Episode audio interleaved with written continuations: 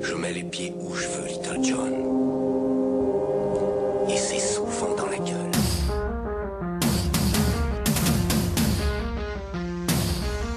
Auditrice, je sais pas si cette petite dizaine de jours sans nous ouïr le matin au réveil t'ont plu, mais sache qu'à moi tu m'as manqué.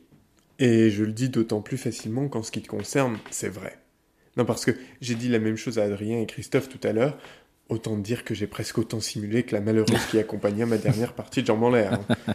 Mais surtout, j'ai bien cru que j'allais passer à côté d'un sujet de folie, la loi travail. Bordel, c'est quand même vraiment pas de bol hein, qu'ils la sortent pendant nos congés.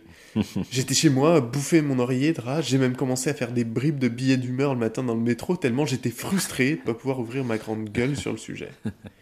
J'allais revenir à l'antenne en devant me contenter de trucs bien moins glamour, comme euh, parler de Ségolène Royal qui veut prolonger la durée de vie des centrales de 10 ans.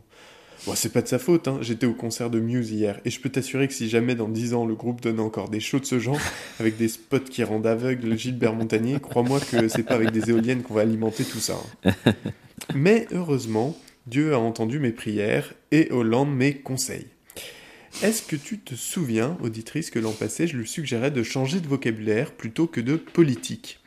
Eh bien, devine ce qu'il a fait en voyant que la loi travail passait un peu de travers. Je te le donne dans le mille, il a décidé de changer son nom. C'est désormais non plus la loi travail dont il faut parler, mais de l'avant-projet de loi sur les nouvelles protections pour les entreprises et les salariés. Et bien que je te sente sceptique sur l'intérêt de ce subterfuge, laisse-moi te dire que d'un point de vue de communication, c'est très très bien pensé. La contestation ayant notamment beaucoup émané des réseaux sociaux, avec ce nom, on coupe direct l'herbe sous le pied des internautes. Bah oui, hein, avec un nom à rallonge pareil, quiconque veut parler de la loi nique 139 caractères sur 140 rien que pour la nommer. Du coup, bah ça laisse plus beaucoup de place pour gueuler. Je vais pas revenir sur le contenu même du texte, hein, du projet de loi, parce que soit ça t'intéresse et tu, tu as déjà eu deux semaines pour t'y intéresser et donc euh, ben, tu vas rien apprendre, soit ça ne t'intéresse pas et du coup tu vas arrêter de m'écouter.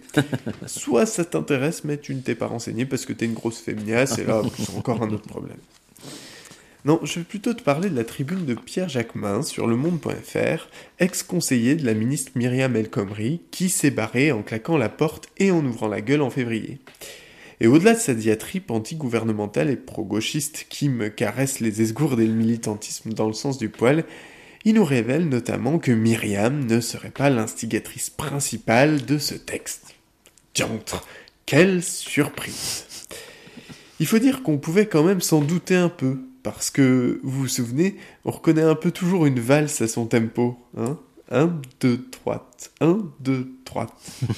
Et loin de moi l'intention de sous-estimer les compétences de la ministre, hein, j'en sais rien, mais je dis juste qu'il me semblerait qu'une fois encore, l'autoritarisme ulcérant de Matignon est encore frappé. Pas étonnant que Rebsamen soit revenu au creux des vignobles, hein, il a dû sentir le vent tourner. En attendant, Myriam, elle, va faire le bon bouc émissaire, celui du peuple de gauche qui n'en peut plus de ce foutage de tronche permanent, et celui du gouvernement quand la contestation sociale sera trop forte et qu'il faudra décapsuler une tête pour satisfaire la soif de sang d'une foule qui réclamera un coupable bien tangible, parce que le fait que ce soit d'abord l'œuvre d'un système, elle comprend pas trop, la foule. On lui dit que ce sont les exigences du MEDEF qui n'en finit pas de s'éjaculer dans le slip depuis l'apparition du projet de loi. Elle demande à ce qu'on fasse sauter un ministre.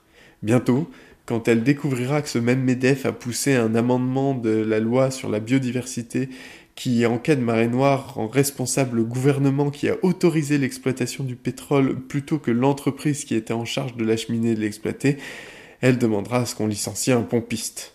Mais du coup, tant mieux, au moins la loi travail le permettra. Je mets les pieds où je veux, Little John. Et c'est Le Monde selon Pitoum sur Radio Culture Dijon à retrouver évidemment sur tous les réseaux sociaux. Euh, Vous tapez Le Monde selon Pitoum et bah, vous tombez sur lui, forcément.